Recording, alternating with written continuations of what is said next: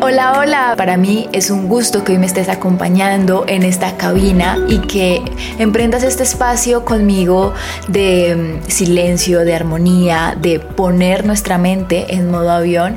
Y recuerden, que si en este espacio hay turbulencia en algún momento por las frases que se digan, no olvides, ponte la mascarilla tú primero. Bienvenidos a su vuelo número 13. Les habla su capitana María Paula. Recuerden estar atentos a la salida de emergencia y abróchense los cinturones porque seguro, seguro habrá turbulencia. Prepárense para este vuelo con destino a su interior. Hoy vamos a hablar sobre un tema que particularmente me encanta en esta oportunidad. Como pueden ver, no traigo invitados porque quiero que seamos tú y yo. Tú eres mi invitado y quiero que en este episodio reflexionemos juntos. Vamos a hablar acerca de el razonamiento, la lógica y cómo esto ha aportado a mi vida y quiero y sé que puede llegar a aportar a la tuya. Así que hoy vamos a empezar hablando un poco acerca de un tema que siento que en mi vida generado muchísimo ruido y es las matemáticas.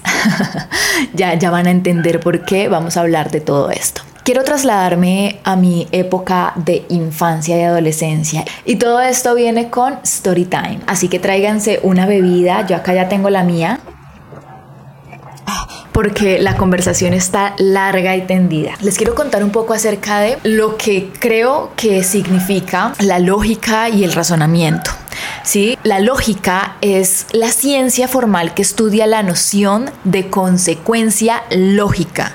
En otras palabras, los lógicos tratan de clarificar lo que significa que una conclusión se siga de un conjunto de premisas. Los beneficios de tener este estilo de inteligencia, porque está clarificado dentro de uno de los estilos de inteligencia, es inicia la experimentación, fomenta el pensamiento crítico, permite abordar y resolver problemas matemáticos y o lógicos de manera efectiva, además de que estimula la curiosidad y mejora la agilidad mental y por tanto la velocidad para resolver problemas. Y ahora sí, después de haber encontrado una buena definición de lo que significa ser una persona con lógica, vamos a irnos a épocas pasadas de mi vida. Entonces, quiero irme a etapas muy tempranas donde era una niña y en esta época yo creía que yo no era buena para estos temas. Yo crecí en un entorno donde las personas tenían un muy buen razonamiento lógico, matemático sobre todo, eran muy buenos para todo este componente. Todo mi núcleo y las personas que me rodeaban eran buenos en esa área y yo no. Definitivamente yo decía, yo no nací para las matemáticas. No solamente yo lo decía, creo que todos lo pensaban. O sea, es, es muy extraño, pero yo literalmente pensé que no nací para ese aspecto. Y así continué pensando en mi adolescencia que yo no nací para las matemáticas. Les cuento que yo no me acuerdo de haber prestado atención a muchas clases de matemáticas. Me acuerdo un par, la verdad. Pero como yo ya tenía esa etiqueta de que no era buena para esto, pues yo ni prestaba atención, o sea, yo para qué me desgasto con esto si cuando presto atención no entiendo, pues nada, tan conchuda ella que se dormía en las clases, se salía de las clases porque, no sé, o sea, yo pertenecía a un grupo de baile, entonces como que el grupo de baile era algo muy importante para el colegio, entonces me iba a bailar, tenía excusas, mejor dicho, yo me inventaba 10 mil cosas para no estar en esas clases porque, como les digo, yo pensaba que no era buena para esa área. Entonces, ¿para qué me quedaba en ese salón? Desde muy temprana edad tuve esta etiqueta y la mantuve hasta el día de mi grado, estaba en 11. Esta es una historia muy particular, estaba en 11. Iba perdiendo matemáticas. O sea, yo nunca fui buena, pero no perdía. Sí, o sea, la muchacha se copiaba, recuperaba, no mejor dicho, yo hacía de todo, pero yo nunca había perdido una materia. Y lo que sucedió en este último año es que el profesor me odiaba el profesor me hizo una vaina horrible eh, con mi celular, como que se lo llevó para su casa en esta época y yo, o sea, una, una, bueno, ni para qué hablar. Entonces yo me fui hasta la casa de ese señor y le pedí mi celular porque se lleva mi celular, o sea, me lo decomisó y se lo llevó. Entonces yo no, me devuelve mi celular o por qué se lo lleva. Usted me dijo que lo buscara a la salida y a la salida ya los profesores me dijeron que usted se había ido, pues yo me averigüé la dirección y allá le llegué. Pues desde ahí nuestra relación se quebró con ese señor y ese señor me odiaba, una cosa tenaz, no podía ni verme. Y pues yo ya me había como resignado, la verdad, porque pues tú cómo vas a recuperar con alguien que te odia de esa manera. Tú sabes que el profesor va a hacer todo lo posible para que tú no recuperes, porque literalmente te tiene rabia, o sea, te tiene aquí, en ceja y ceja. Entonces yo ya me había resignado básicamente. ¿Yo qué más podía hacer? Ese señor no me podía ni ver, básicamente, o sea, era tenaz. Entonces lo que yo hice fue un poco resignarme y yo siempre he pensado que soy una persona con suerte. una persona con suerte, esa, esa soy. Y yo a mí no me iba mal en el colegio. O sea, que yo no fuera la más inteligente no significa que no fuera la más proactiva en las cosas, ¿sí?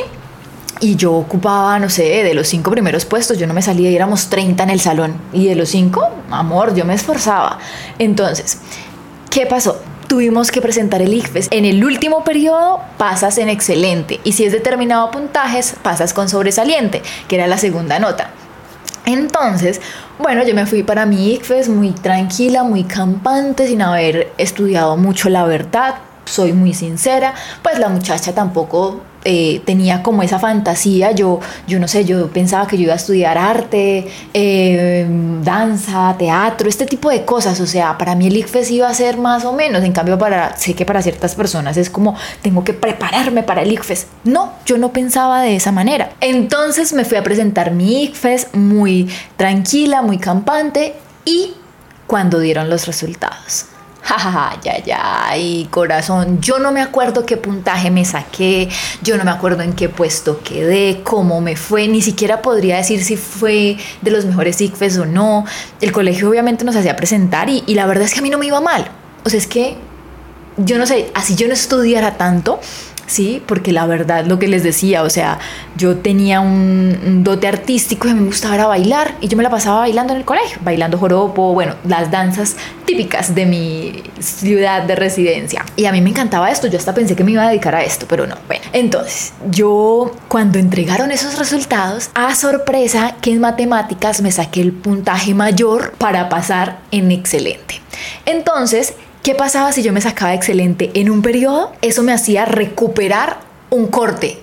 Ay, a ver cómo me explico. Yo había perdido un corte, no la materia. Lo que pasa es que no lo podía recuperar. Y la única forma de balancear eso era sacarme excelente para que pudiese promediar y pasar. Ay, ustedes no saben lo que yo hice. Yo porque, o sea, siempre he sido así muy expresiva. Y yo se lo dije así como en la cara al profesor aparte. Ay, no, ese profesor no podía de la rabia. Yo, profesor, mire, es que los que sacamos excelente, qué pena, eh, no tenemos que volver a entrar al salón, así que ya pasé esta clase y me largo aparte, no nos tenemos que seguir viendo. Bueno, el profesor se fue a coordinación a preguntar si esto era verdad, o sea, cuál era el puntaje, porque aparte yo fue ahí como en el punto, ¿sí? O sea, yo si me sacaba un poquito menos ya era sobresaliente. Entonces él se fue a coordinación a preguntar y sí. Ay, Dios, santo. Sí, sí, los que se sacaron eso se pueden salir de clase. Ah, éramos como un parchecito de 10 personas que no podíamos, que no, no debíamos entrar al salón de 10, no, como de 5 personas, perdón. De 5 personas que ya no teníamos que entrar a ese salón, a esa clase y tampoco a las otras clases porque igual ya las había pasado, o sea sobresaliente era ya pasar. Esto marcó un antes y un después en mi vida, o sea, yo desde ahí digo, Dios mío, la vida tiene algo especial para mí. Entonces, bueno, esto pasó en esta época, pero esto no termina ahí. La siguiente parte de esta historia es cuando yo ingreso a la universidad. Pasó algo muy curioso. Preciso, había una materia que se llamaba lógica matemática. Oigan, ustedes no saben el trauma de mis compañeras. O sea, si yo ya estaba traumada con todo este aspecto, no se imaginan ellas también. O sea, todo el mundo escogía la carrera que porque no era bueno en matemáticas. Y se encuentran con lógica matemática en primer semestre. No, todo, no, mis compañeras eran, no, yo no quiero esta materia, yo no quiero esto. Obviamente yo también tenía mi trauma. O sea, yo nunca pensé, ay, yo soy la mejor en matemáticas. Para mí, lo del ICFES fue un golpe de suerte. Y la verdad, eso a mí no me pareció difícil. O sea, a mí me pareció, fue como, como de lógica, la verdad. Entonces yo no le veía lo difícil. O sea, para mí era una bobada ese tipo de cosas. Pero bueno, cero tenía que ver con el modelo educativo de este país. En fin, entonces ya estaba en la universidad y lógica matemática. Obviamente yo también, fue pucha, esto por qué, Dios santo, por qué me persigues hasta el último momento. Bueno, está bien, entremos a la clase.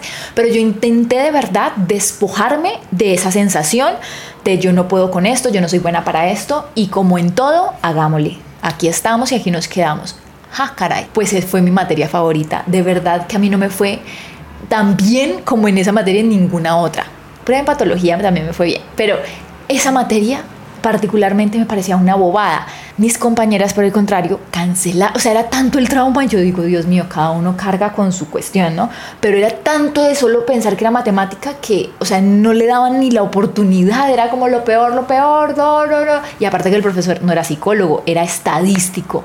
Ay, no. O sea, era literal lógica matemática pura. Y a mí me pareció tan bobo eso. O sea, yo decía, esto tan fácil. Yo pasaba el tablero. Yo, a ver, yo no era eh, esta María Paula, que es en el 2023, en esa época, en el 2011. Yo era una, una, peladita tímida, yo no pasaba el tablero, yo no participaba. Cuando me tocaba participar me temblaba la voz.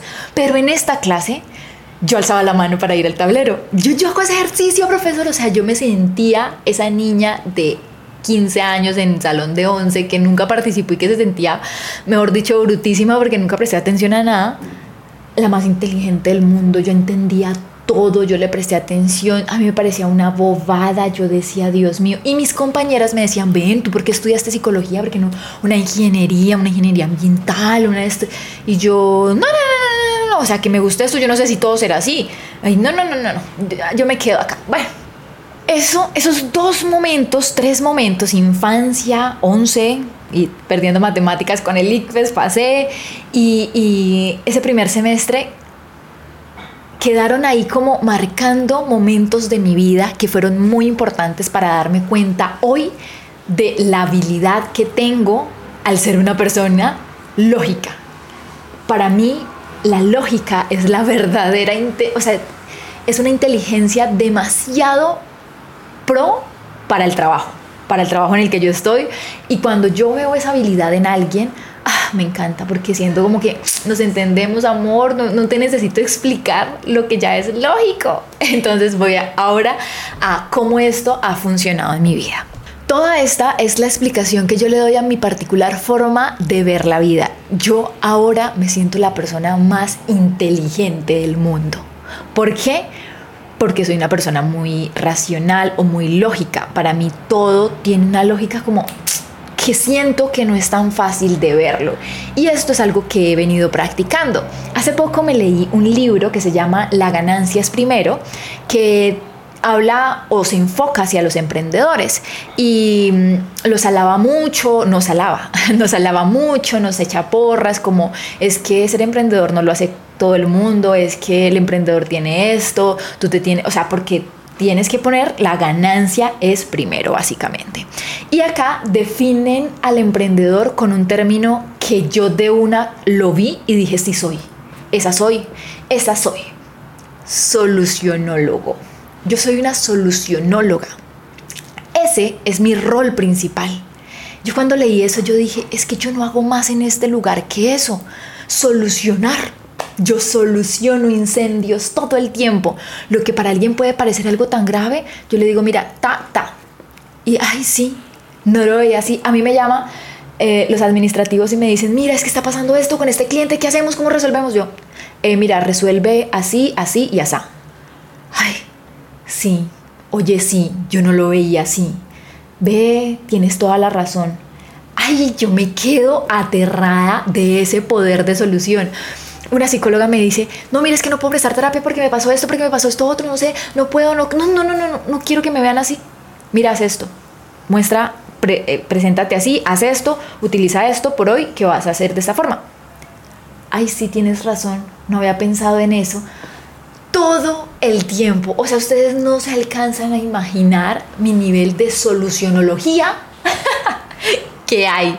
O sea, es que todo el tiempo con todo el mundo me pasa esto, hasta en mi vida cotidiana, no sé, las decisiones que tomamos en mi hogar, en mi casa, con mi esposo, eh, no sé, hay un problema muy grave, muy grave. Y él me lo cuenta, ta, ta, ta, ta, ta ¿qué hacemos acá? Y él, yo no sé, le doy solución o le encuentro como no es tan difícil, no es tan grave, míralo así, hagamos esto.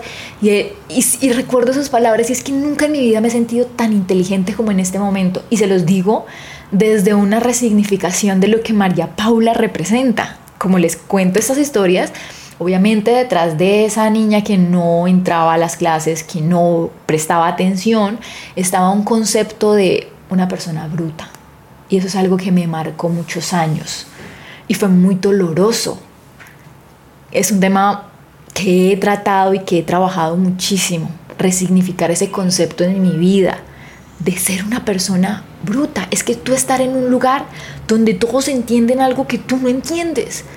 No lo entiendes porque te lo explican de una forma u otra.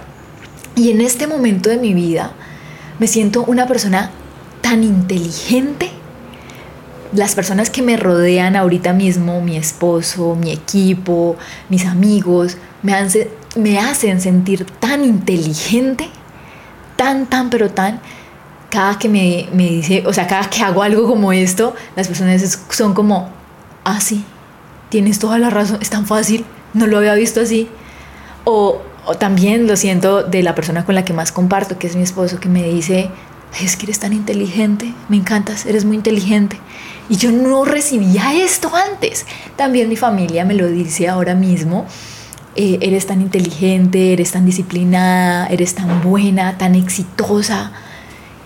Nunca pensamos eso de ti, lo que te digo. O sea, es que yo no entendía. No sé si era, no quiero culpar nada, ¿sí? Yo entiendo que ese era el modelo de educación en, en nuestras regiones, era el modelo, ¿sí? Pero eso nunca impidió que María Paula hiciera algo más para no quedarse en ese bruta. No es que como que a mí todo el mundo me decía la bruta, porque es que no me lo decían así. No, sí, sí me lo decían así. Sí. Eh, sí me lo decían así. Sí, o sea, no les voy a decir cómo era tal cual, pero sí me lo decían. Y era tan fuerte para mí sentir eso que nunca fue como, yo no voy a triunfar en esta vida. No, no, yo sé que me tengo que esforzar más, lo voy a hacer. Pero que yo salgo adelante, salgo adelante. Punto. Punto, lo voy a hacer, lo voy a hacer, así no tenga las habilidades que ellos tienen, me va a tocar más duro, pero si algo sé es esforzarme. Y lo hice, y lo logré, y me siento tan orgullosa de eso, tan orgullosa y tan triste obviamente por lo que María Paula Junior, pequeña eh, niña, adolescente, tuvo que pasar y sentir porque nunca fue bruta.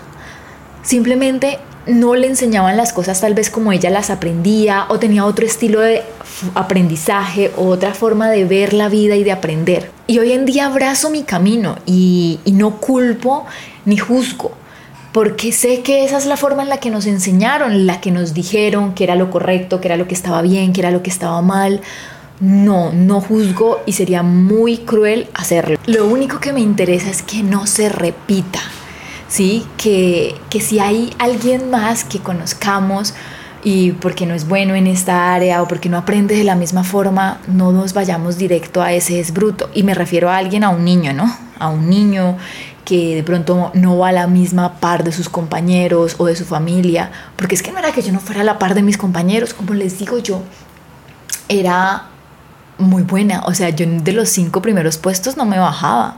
Ay, ojo. ¿Cómo hacía? No sé, pero yo no me bajaba. Bueno, tampoco no sé. Obviamente estudiando, era muy responsable, hacía todas mis tareas. Es que pasar el tampoco es tan difícil. O sea, si para mí, ¿no? Eh, resultaba como que no me parecía tan difícil, era como hacer las cosas. Y hay personas que les cuesta más hacer las cosas que entenderlas. A mí me gustaba más entenderlas que hacerlas. Entonces, como que esa disciplina la disciplina vencerá la inteligencia también aplica en mi caso, aunque también soy una persona muy inteligente. Ojo ahí, porque ya, como les mencionaba, Hoy en día, obviamente, todo eso quedó atrás y quedó muy sanado. Yo me considero una persona demasiado inteligente, demasiado pro en la vida. O sea, soy solucionóloga extrema y, lo recuerdo y lo abrazo en mi día a día. Porque en mi trabajo lo noto, con las personas que me rodeo, en todo momento. Y de pronto, si me muestras eh, una división, un problema, no lo voy a solucionar porque es que esa no es mi habilidad, pero soy inteligente en el área que necesito serlo.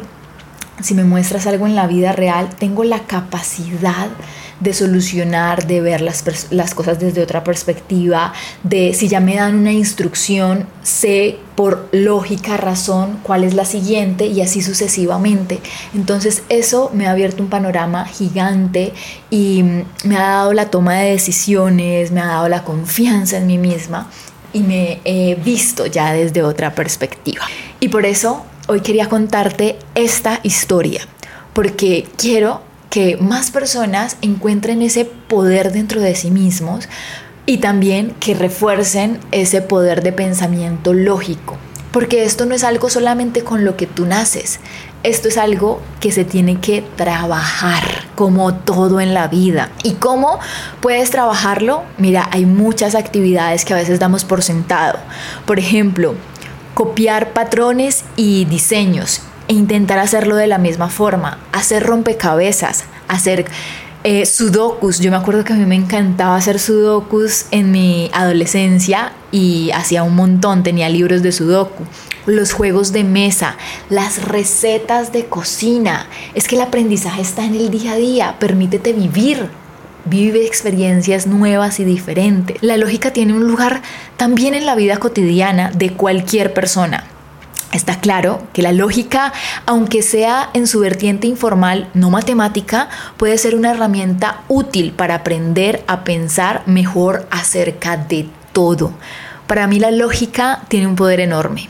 Siento que va un poco más allá de actuar de forma automática y es prestar atención a los detalles y pensar un poco antes de actuar, decir, quitando lo mecánico de ciertas acciones y reconociendo en atención plena cómo mejorar o correlacionar una situación que no ha sucedido con algo que podría llegar a suceder. Sé que no es tan sencillo y que se escucha de una forma muy coloquial porque es que yo vuelvo y repito, yo a mí me puedes poner una división, yo tengo ni idea de cómo hacer esa berraca división. o me puedes poner un problema, bueno, no sé lo que quieras ponerme. No tengo ni idea, pero siento que ese razonamiento lógico es el que yo necesitaba para mi vida. No resolución de ese problema, resolución de esa división. Claro que aprendí a hacer todo esto en esa época, pero ¿crees que me acuerdo? no me acuerdo ni cinco, o sea, no. ¿Lo aprendí? Sí, porque como te digo, a pesar de que no fuera mi habilidad o yo no lo sintiera de esa forma o me lo dijeran que no era, yo me esforzaba mucho, mucho y aprendí todo todo lo aprendí, todo lo, lo hacía.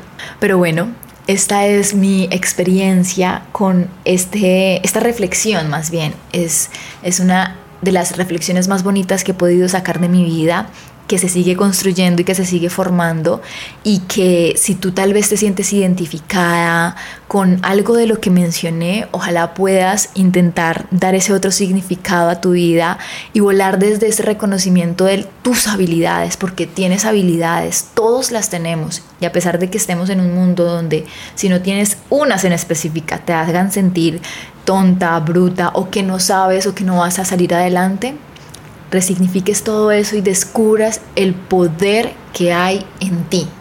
Te pongas como prioridad, te pongas la mascarilla tú primero y esta es mi historia. Déjame saber en comentarios si te gustaría ver, escuchar un poco más de estas experiencias, de estos podcasts íntimos entre tú y yo. No olvides que este podcast lo encuentras en Spotify, en Apple Podcast, en YouTube también y puedes verlo en video o escucharlo como mejor te parezca. Déjame saber en comentarios desde dónde me estás escuchando, desde qué ciudad o país a mí me encantaría poder conocer un poco más acerca de los espectadores de este hermoso proyecto que he decidido emprender. Y para mí es un placer hoy estar nuevamente acompañándote. Gracias por tu confianza. No olvides calificar este episodio en Spotify. Nos ayudaría muchísimo esas estrellas que nos puedes dar. Te envío un abrazo desde el alma y gracias por hacer este viaje conmigo. vamos aterrizando y nos vemos en un próximo vuelo. Bye.